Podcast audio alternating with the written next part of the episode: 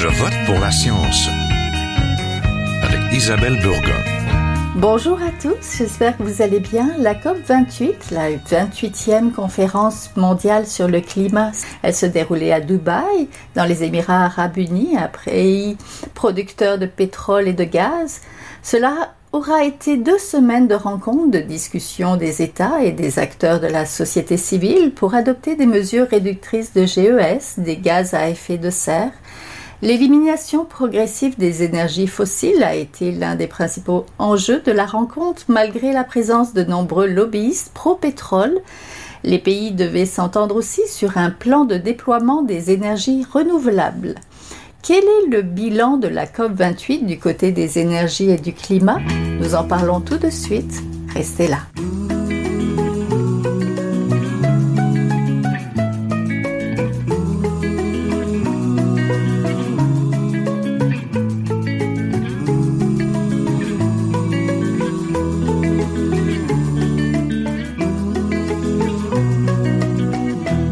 Je vote pour la science, nous retournons à la COP 28, parler d'énergie et de climat. La grande conférence mondiale sur le climat se déroule dans un État producteur de pétrole et de gaz. C'était donc un peu incontournable et c'est le sujet qui nous occupe aujourd'hui. Pour en parler, je suis en compagnie d'André-Yann Parent, directrice générale du projet de la réalité climatique Canada. Bonjour. Bonjour. Je suis aussi en compagnie de Louis Baumier, directeur exécutif de l'Institut de l'énergie Trottier à Polytechnique Montréal. Bonjour. Bonjour. Donc la COP28 se termine cette semaine, huit ans après. Huit ans après les accords de Paris, où la totalité des pays avaient annoncé leur cible de réduction des GES, des gaz à effet de serre, elle se déroule dans un État qui produit du pétrole et du gaz, et où de nombreux lobbyistes des énergies fossiles étaient d'ailleurs présents, la BBC rapportait que le président de la COP28 sur le climat, le sultan Al-Jaber, qui est patron d'une compagnie pétrolière, a même voulu en profiter pour signer de nouveaux marchés. Donc, Monsieur Baumier, la COP28 se termine cette semaine. J'aimerais savoir si elle a rempli vos attentes jusqu'à présent. Ben, je vous dirais que jusqu'à présent, non. Euh, c'est quand même assez désolant de voir qu'on fait autant de place à tous ces lobbyistes. Euh, euh, c'est un peu comme si on invitait, je sais pas, les représentants du crime organisé quand vient le temps de parler de, réforme de système de justice. Là, c'est un peu, euh, un peu contre nature tout ça. Cela dit, on peut quand même pas exclure totalement ces gens-là de la conversation, là, ne serait-ce que par le poids qu'ils représentent dans plusieurs économies. Là. Mais je pense qu'il y a peut-être un, peut-être un réalignement à faire, là, puis un peu revoir la, revoir la donne, puis dire, ben, c'est d'abord et avant tout les dirigeants qui doivent se rencontrer et et euh, établir, des, euh, établir des cibles et, s'entendre sur des programmes. Là. Mais bon, voilà. Oui, c'est difficile de les avoir à la table et pas de les écouter aussi, j'imagine. Oui, ben, euh, entre les écouter et leur faire trop de place, il y a peut-être un équilibre à retrouver. Ah oui. Madame Parent, vous, vous avez participé à la conférence de la COP28, biodiversité COP15 et climat COP28, solutions et causes sous-jacentes des crises. Est-ce que vos attentes ont été remplies? Oui, alors en fait, il s'agissait d'un, en fait, cet événement-là avait lieu dans le cadre justement de la COP 28 parce que on veut s'assurer, vous savez, on a adopté un cadre mondial sur la biodiversité, le cadre Kunming Montréal. C'est quand même un, un, moment historique dans le cadre de la COP 15. Et donc, ces liens-là entre biodiversité et climat, on veut s'assurer qu'ils soient maintenus dans le cadre maintenant de la COP climat qui avait lieu donc euh, à Dubaï. Et donc, on a mis au programme un événement pour vraiment faire rayonner une initiative qui avait eu lieu à Montréal, qui était cet appel de Montréal qui voulait euh, vraiment aborder de plein fouet les causes sous-jacentes de la perte de biodiversité et de la crise climatique. C'est, on voulait s'attaquer finalement à un système économique, un système de valeurs qui sont dommageables pour la nature, mais aussi qui reposent sur des modèles extractivistes qui sont dommageables pour le vivant en, général, incluant euh, les humains. Et, donc, c'est vraiment quelque chose que on a voulu mettre euh, de l'avant dans le cadre au, pavillon canadien, dans le cadre de la COP 28, pour ne pas qu'on perde de vue finalement que euh, derrière tout ça, il y a quand même un système qu'il va falloir changer, un changement de paradigme en profondeur qu'on va devoir mettre en place. Puis dans le cadre de cette COP, c'était présent dans les conversations. Il y a beaucoup de pays qui mettent de l'avant un besoin de réforme de l'architecture financière internationale, notamment la Banque mondiale et d'autres banques de, euh, multilatérales de développement. On sait qu'il y a 50, plus de 50 pays qui sont en situation de surendettement critique et on a aujourd'hui une initiative qui s'appelle l'initiative de Bridgetown qui veut répondre de plein fouet aux besoins des pays euh, les plus en besoin pour éviter finalement que leurs besoins en énergie renouvelable euh, de les mettre dans une situation encore plus accentuée d'endettement. Donc, c'est vraiment s'attaquer à ces causes sous-jacentes d'un système économique qui ne fonctionne pas et qui nous amène finalement à un, un point de non-retour, euh, quoi, assez littéralement, euh, évidemment, en termes des, des conséquences euh, pour notre planète et pour le vivant, encore une fois. Oui, vous êtes à Dubaï. J'aimerais que vous nous parliez peut-être un peu de la qualité de l'air, mais surtout de la présence des lobbyistes et peut-être euh, du sultan Al-Jaber qui a voulu profiter justement de son rôle à la COP pour signer de nouveaux marchés. Absolument. Alors ça, c'est vraiment quelque chose d'absolument euh, euh scandaleux qui nous met en fait en lumière euh, un, écueil euh, de la Convention 4 des Nations Unies sur les changements climatiques, c'est qu'il n'y a pas de mécanisme en, termes de conflit d'intérêts. C'est vraiment quelque chose que s'il y a une chose qu'on peut tirer de cette euh, COP, c'est vraiment d'adresser cette problématique-là de point fait. Vous l'avez nommé, 2456 lobbyistes des énergies fossiles qui étaient présents, une présidence effectivement effective, très qu'on qu peut critiquer finalement ce conflit d'intérêts par rapport à un État qui s'est déjà engagé à augmenter sa production en énergie fossile. Mais je tiens à rappeler que le Canada est aussi un produit, une, ce qu'on appelle un, État euh, producteur de pétrole et de gaz. On est euh, le quatrième mondial quand même. Et donc, on peut très, très bien aller pointer du doigt euh, d'autres pays ailleurs, mais il faut aussi se, se, mettre devant le miroir et dire qu'on a aussi beaucoup de choses à faire au niveau domestique. Il faut surtout pas laisser euh, ces lobbyistes prendre d'assaut et faire dérailler le processus. Il y a 106 pays qui sont pour une sortie complète des énergies fossiles. C'est quand même significatif. Et même si on regarde au Canada, euh, le, le, Québec, euh, le ministre Charette était présent, euh, est devenu euh, coprésident de cette fameuse alliance euh, Beyond Oil and Gas Alliance et a réitéré sa, la volonté aussi d'un langage très très fort dans le cadre de la COP euh, du, texte finalement du texte de la décision finale de la COP 28 pour une sortie complète, ce qu'on appelle le phase out des énergies fossiles. Donc ne pas laisser vous, les, ce secteur-là prendre d'assaut euh, le, le, le, processus et vraiment garder le cap sur les, les ingrédients essentiels pour un succès de cette COP, qui est vraiment cette sortie des énergies fossiles. Oui, vous avez oublié de nous parler de la qualité de l'air. Eh ben, je, je parce que j'en tousserais. Effectivement, on peut pas la perdre de vue, quoi, assez littéralement. Euh, vous savez, il y, a, il y, a, une architecture quand même assez euh, impressionnante à Dubaï qu'on ne voit pas parce que justement, elle est cachée par le smog. Et effectivement, on avait cette année une première année.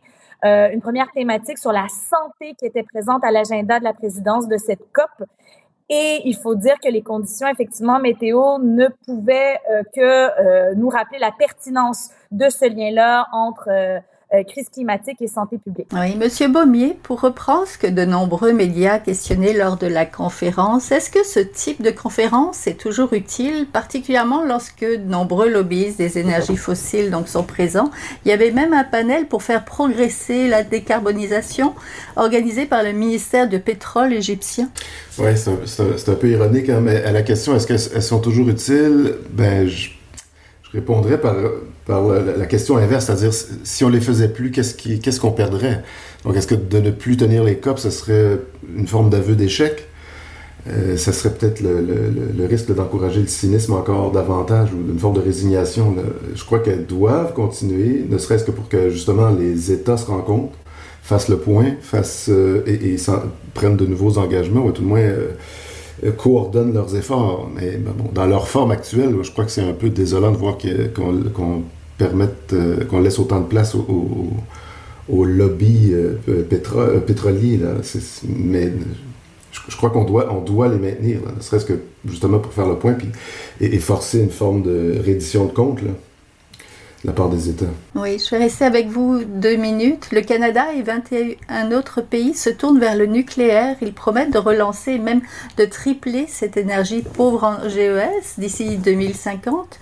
Est-ce que c'est une bonne idée selon vous alors que la gestion de tels déchets reste encore problématique? Ben, C'est ça la grande question. Hein. C'est où, est-ce qu'on enfouira ces déchets? Euh, Cela dit, on, ne peut... Il, est difficile de complètement tourner le dos au nucléaire.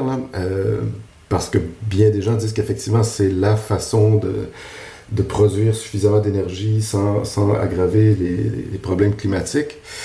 Euh, et, d'y renoncer maintenant, euh, en fait, il faut, savoir à quoi on renoncera. Donc, si, on arrêtait complètement la recherche ou euh, sur, le nucléaire, ben, peut-être qu'on on, on, éliminerait une solution qui va se, trouver être la, bonne solution pour le futur.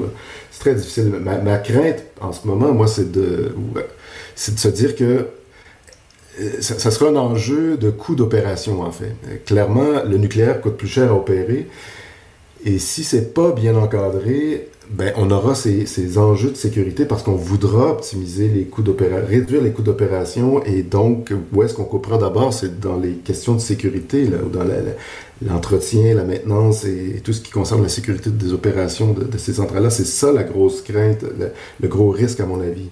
La question des déchets, on peut la régler si on est euh, sérieux, si on, adopte les meilleures technologies. Il y a moyen d'avoir des, de, bon, de réduire la quantité de déchets et de, de pouvoir les enfouir, mais mais ça reste quand même un enjeu, euh, une question éthique. Là. Euh, est-ce qu'on peut engager les générations futures à, gérer, euh, transférer la responsabilité aux générations futures sur des milliers d'années? C'est une grande question. Mais, est-ce qu'on doit se tourner vers le nucléaire maintenant? Comme on ne doit pas exclure la recherche sur le nucléaire, mais est-ce qu'on doit dès maintenant décider de construire de nouvelles centrales nucléaires? Ça, j'ai de sérieux doutes. Surtout qu'on voit que c'est qu'il y a des alternatives beaucoup moins chères euh, que le nucléaire en ce moment. Oui, peut-être moins, moins risqué aussi. Madame Parent, pensez-vous que le nucléaire soit une bonne voie de sortie justement? De ces énergies fossiles? Non, pour, euh, pour nous, le nucléaire, c'est certain que ça reste euh, justement dans un cadre où les coûts sont très, très important pour une réelle mise en œuvre. Euh, pour l'instant, la production nucléaire est, pas une alternative euh, euh, qui est économiquement viable. Et en plus, évidemment, c'est sans compter euh, les impacts environnementaux, mais aussi justement sur cette fameuse question des déchets. On a évidemment des préoccupations très importantes sur où seront mis ces déchets-là et on rejoint euh, comme alliés plusieurs nations autochtones qui se préoccupent en fait quelles seraient celles qui, euh, encore une fois, seraient celles qui, qui euh, se retrouveraient les plus euh, disproportionnellement impactées, qui, leur territoire seraient ceux qui seraient les autres, entre guillemets, de ces déchets nucléaires. En parlant avec des collègues japonais, évidemment, dont, le pays a aussi fait une annonce en ce sens, là, fait partie de cette, je dirais, la gang des 22 pays là, qui, ont qui sont, se sont mis d'accord pour tripler la capacité nucléaire d'ici 2050 eux vivent encore dans le, traumatisme, évidemment, de, ce qui s'est passé à, à, Fukushima. Et donc, c'est d'ailleurs une des raisons pour lesquelles ils ont nominé leur pays pour un prix fossile, là, ces fameux prix fossiles que la société civile remet au pire cancre climatique euh, qui déraille les négociations. Et, euh, là-dessus, on, on, ne peut qu'être solidaire finalement de leurs préoccupations. Donc, c'est vraiment la, la, position, nous aussi, qu'on qu'on a par solidarité avec nos collègues euh, des nations autochtones qui sont présents ici et également évidemment avec nos autres collègues qui ont subi des impacts euh, dramatiques euh, par, par le nucléaire. Oui, Madame Parent, je vais rester avec vous. On a beaucoup parlé de la réduction des émissions du phase-out des énergies fossiles, mais il y aurait des conflits d'intérêts dans le mécanisme de la Convention 4 des Nations Unies sur les changements climatiques. Pouvez-vous nous en dire un peu plus? Absolument. En fait, c'est euh, ben, en fait même euh, c'est de ce dont on parlait tout à l'heure. En fait, c'est que euh, ce fameux ce, fameux phase out, il est appuyé par 106, plus de 106 pays maintenant qui veulent une, une, sortie complète. Mais effectivement, on est dans un mécanisme dans le cadre de la Convention 4 des Nations Unies sur les changements climatiques qui requiert un consensus de la part des parties. Et donc, on peut avoir des États qui sont euh, ce qu'on appelle les delayers, donc qui font retarder le processus, ou même des États qui peuvent faire bloquer le processus et niveler vers le bas l'ensemble de la euh, conversation. Lorsqu'on regarde la position du Canada actuellement, on fait malheureusement partie de ces États qu'il ne veut pas un langage fort sur un, ce fameux phase-out, donc une sortie complète euh, des, énergies fossiles. Et c'est quelque chose qui, euh, pour la société civile, est extrêmement préoccupant parce que, euh, on le sait, le succès de cette COP est sans équivoque. Il exige, surtout dans le cadre d'une COP où on fait le, bilan mondial, on est rendu à l'étape où on ne peut plus maintenir une conversation sans aborder plein de fois une sortie complète des énergies fossiles. Donc, on doit s'assurer que ce soit dans le texte et surtout s'assurer justement que la pression qui est exercée par les lobbies euh, des énergies fossiles euh, soit euh, complètement neutralisée, entre guillemets, pour rester sur notre cible du 1,5 degré Celsius. Oui. Monsieur Baumier, les experts prévoient une augmentation des gaz à effet de serre en 2030 de près de 9% par rapport à 2010. Euh, en matière d'énergie, il y aurait différents niveaux, ce qu'on peut faire, ce qu'on fait, ce qu'on ne fait pas. Expliquez-nous.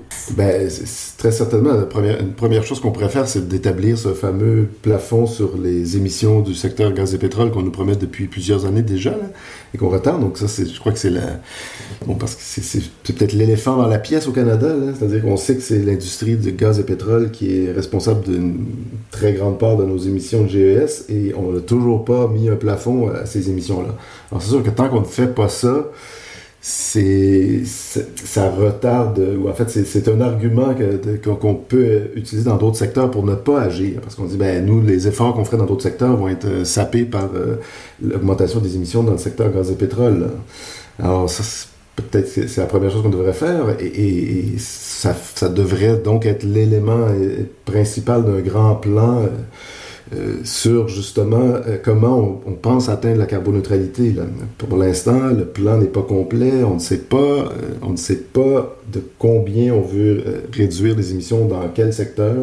On n'a pas de chiffre clair, on n'a pas un plan complet. Donc, euh, c'est ça qui retarde beaucoup.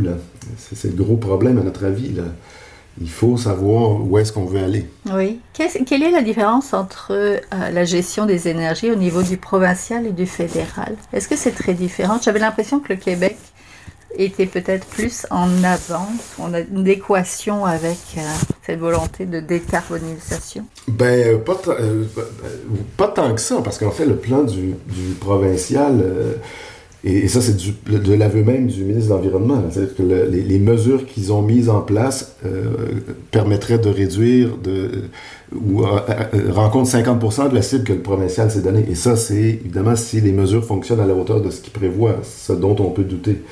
Alors donc, on n'est pas nécessairement meilleur au, au provincial. Bon, c'est sûr que l'on n'a pas l'enjeu de la production d'énergie fossile au, au Québec. Alors peut-être que l'enjeu politique est un peu moins grand, mais l'enjeu politique se déplace euh, du côté du transport là, au Québec. On veut pas agir, euh, on veut pas agir de façon un peu, un peu plus ferme euh, pour la réduction des émissions dans le secteur du transport. Ben, je veux bien qu'on subventionne l'achat de voitures électriques, mais si ça ne s'accompagne pas d'une réduction de la consommation du parc actuel, de la consommation d'essence du parc actuel, ce sont des efforts vains, à mon avis. Puis on le voit, la, consommation d'essence de, continue d'augmenter quand même au Québec. Donc euh, on ne va pas du tout dans le bon sens. Maintenant, quant à la différence entre le fédéral et le provincial, c'est sûr que la plupart, la question de l'énergie, c'est de compétences provinciales. Question de l'environnement, là, c'est partagé. La Cour suprême a donné raison au fédéral euh, pour pouvoir imposer une taxe sur le carbone, mais ils ont subi des revers dans d'autres secteurs. Et, et, bon, ça va toujours tomber un peu entre. Bien des cas, ça va tomber entre deux chaises, là, ce qui rend ça encore plus difficile. Oui. Il y a la nécessité d'accélérer l'élimination progressive de la production d'électricité à partir du charbon. C'est ce que soulignait le ministre Guilbeault le 5 décembre dernier. Il y a aussi le recul nécessaire des financements publics aux énergies fossiles. Le Canada, le Japon, la Corée du Sud et la Chine les ont financés à hauteur de 11 milliards de dollars entre 2018 et 2020. Madame Parent, quels sont selon vous les enjeux principaux sur le terrain de ces énergies à, à la COP 28 ce pourquoi on est très mobilisé sur la question de la réduction des émissions, encore une fois, c'est vraiment de tripler la capacité en énergie renouvelable sur un horizon 2030, puis aussi doubler l'efficacité énergétique pour 2000 euh, 2030. Ça, évidemment, là, je le, note euh, parce qu'évidemment, c'est lié à la question, mais ça doit s'accompagner d'un financement euh, adéquat, donc en, termes de, financement à l'adaptation, à l'atténuation. Et justement, une autre des grosses euh, euh, des gros aspects qui étaient présents cette COP sur la, question euh, du financement également des, pertes et dommages. Euh, dans, sur la question de l'énergie aussi, ben, il y a la question du méthane qui était très présente à cette COP. On a une annonce euh, du règlement canadien pour les émissions de méthane du secteur du pétrole et du gaz au pays qui devront réduire leurs émissions de GES d'au moins 75% d'ici 2030. C'est quand même euh, la cible la plus euh, ambitieuse, là, le premier engagement qu'on, a qui est aussi ambitieux. Donc ça, c'est sûr qu'on est enthousiaste à, au niveau de cette annonce-là. Mais là, on se retrouve à euh, un, autre élément du débat dont on parlait il y a quelques instants, euh, qui est présent au cœur des négociations, cette fameuse question que vous avez peut-être entendue en anglais, le unabated versus le abated. Et ça, c'est une question qui nous préoccupe énormément en fait, parce qu'elle repose sur euh, ces fameuses technologies de capture et de séquestration du carbone. Et les données qu'on a jusqu'à présent, c'est qu'effectivement, ces technologies-là ne sont pas au point euh, et euh, coûtent extrêmement cher. Une analyse qui est sortie cette semaine du Oxford University Smith School parlait de 1000 milliards par année euh, pour ces technologies-là, puis un de 186 milliards d'émissions additionnelles de CO2 qui seraient euh, présentes en 2020 et 2050, euh, selon cette fois-ci une analyse du Climate Analytics. Et évidemment, ça, ça nous euh, empêche de rester sur notre cible du 1,5 degré Celsius. Alors, ce qui est au cœur de ces questions d'énergie, c'est qu'on on peut pas, on n'a pas le temps de rêver de, de, fausses solutions un peu magiques. On doit se reposer euh, vraiment sur les éléments qu'on a, qu'on maîtrise. Et ça, c'est vraiment une sortie euh, des énergies fossiles. On doit aller à la source et pas aller dans des espèces de chimères euh, qui sont potentiellement prometteuses dans plusieurs années d'ici. On doit attaquer le problème dès maintenant et malheureusement, c'est là-dessus que les négociations, se, comment je pourrais dire, oui exactement, où il y a comme une espèce de schisme entre ces, ces États, ces partis euh, qui sont pour une sortie complète et d'autres qui sont, pour une sortie progressive. On l'avait vu à Glasgow. Euh, c'était la première fois qu'on nommait clairement, cette fois, euh, si c'était le, charbon, une élimination progressive du charbon. Alors là, c'est certain que deux ans après, on veut arriver avec un texte où on a un contenu qui est beaucoup plus solide et un langage qui est sans équivoque et qui, une fois pour toutes, euh, traite le cœur du problème et règle cette question euh, des énergies fossiles et nous, nous met sur des rails pour des vrais investissements en matière d'énergie renouvelable et en matière d'optimisation de l'efficacité énergétique. Oui, Monsieur Baumier, je voudrais qu'on reste un peu dans les solutions, mais Ottawa a présenté cet été son plan pour se désengager des subventions inefficaces aux énergies fossiles. Qu'est-ce que ça signifie exactement? Oui, c'est quand, même, quand même ironique quand on parle de subventions inefficaces. Là, il me semble qu'on aurait dû se poser la question avant d'offrir la subvention, savoir si elle était efficace ou pas, mais bon, passons, passons sur cette ironie. Mais en fait, ce qu'on mais c'est un gros enjeu, en fait, là, beaucoup, beaucoup de questions ici, parce que justement, comment on va qualifier d'inefficace une subvention? Ah, donc on dit, euh, je crois que si ça encourage le gaspillage, si ça réduit la sécurité énergétique, euh, euh, on considère ça comme inefficace, euh, si ça ralentit les investissements dans les sources propres, etc. Mais justement ici, moi, là où ça me fait peur, c'est quand on dit, ben, si ça réduit la sécurité énergétique, on considère ça, on, on considère ça euh, inefficace.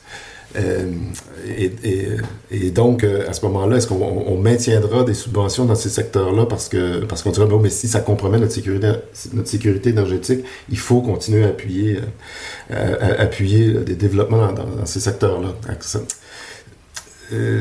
Vous maintenant la subvention, pardon. Tout ça reste un langage assez, assez flou, là.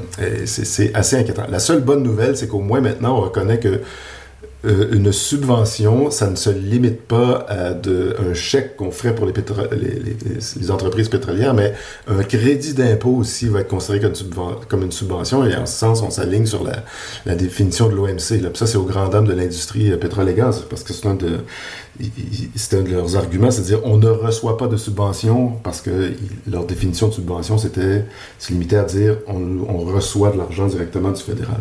Mais ils reçoivent des crédits d'impôt. Et donc maintenant, les crédits d'impôt doivent être considérés comme des, seront considérés comme des subventions. Alors on peut espérer que oui, effectivement, euh, on leur resserrera un peu la vis. Là.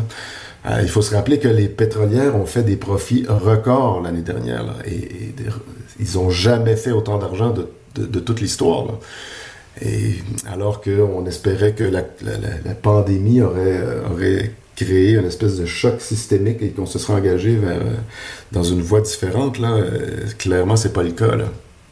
Alors, c'est un peu ironique là, de voir, excusez-moi, qui qu'ils ont fait des profits records et qu'en plus, et pour faire le lien avec le sujet précédent, dire eh, on va leur donner des subventions pour le développement de, systèmes de capture et de séquestration du carbone, ça me paraît complètement contre-productif. Oui. Madame Parent, je vais terminer avec vous. Il y a aussi la nécessité d'adopter un plan de déploiement progressif des énergies renouvelables. Où est-ce qu'on en est du déploiement de ces énergies-là qui viendraient remplacer les énergies fossiles? Ben effectivement, on est sur la, la, sur, sur, des plans pour un des investissements majeurs dans ces secteurs-là. Donc c'est des choses qui sont prometteurs, mais sur prometteuses pardon, mais sur lesquelles effectivement on doit rester extrêmement euh, vigilant. La question du gaz au, au, au, Canada reste quand même une préoccupation importante. On présente souvent le gaz comme une énergie de transition. Or, on sait très très bien que effectivement il y a des c'est une énergie fossile également et donc on doit sortir de, de, de ces énergies euh, là et de la même manière, on doit s'assurer effectivement qu'on n'arrive pas avec des fausses solutions, c'est-à-dire qu'on investit réellement dans les énergies renouvelables et non pas dans des, euh, comme je le disais, des, des technologies de, de, capture et de séquestration euh, du, du carbone. Donc, ça va être vraiment là-dessus qu'on va devoir concentrer notre attention de façon claire et nette au Canada, mais il y a un grand potentiel euh, en ce moment. Il y a vraiment un momentum aussi d'un point de vue économique. On a un moment aussi où, euh, où ces, ces, ces, énergies-là renouvelables sont de plus en plus abordables. Et donc, on est à un, moment euh, charnière finalement pour passer à cette étape supérieure, à ce changement de paradigme et vraiment arriver à un, dans un monde où effectivement on se rapproche du net zéro et on est sur une trajectoire sur un, de, de, de, 1,5 degré en, en termes d'augmentation de la température. Oui, un monde euh, qu'on espère euh, pas si lointain finalement et accessible et atteignable, on va dire ça comme ça. Bon, merci beaucoup. On était en compagnie d'André-Yann Parent, directrice générale du projet de la réalité climatique Canada, et de Louis Baumier, directeur exécutif de l'Institut de l'énergie Trottier à Polytechnique Montréal. Bon, merci beaucoup. Merci à vous. Merci, bonne journée. Voilà, c'est tout pour cette semaine. À la régie, Daniel Fortin. À la recherche, cette semaine, Fanny Roubarcher. À la réalisation et au micro, Isabelle Burguin. Je vote pour la science est une production de la Science Presse avec la collaboration de la Radio VM. Réécoutez l'émission, partagez-la sur vos réseaux favoris. Visitez aussi la page de l'émission sur le site de l'agence Science Presse au sciencepresse.qc.ca. Passez tous une très belle semaine à notre antenne. Est un chercheur typique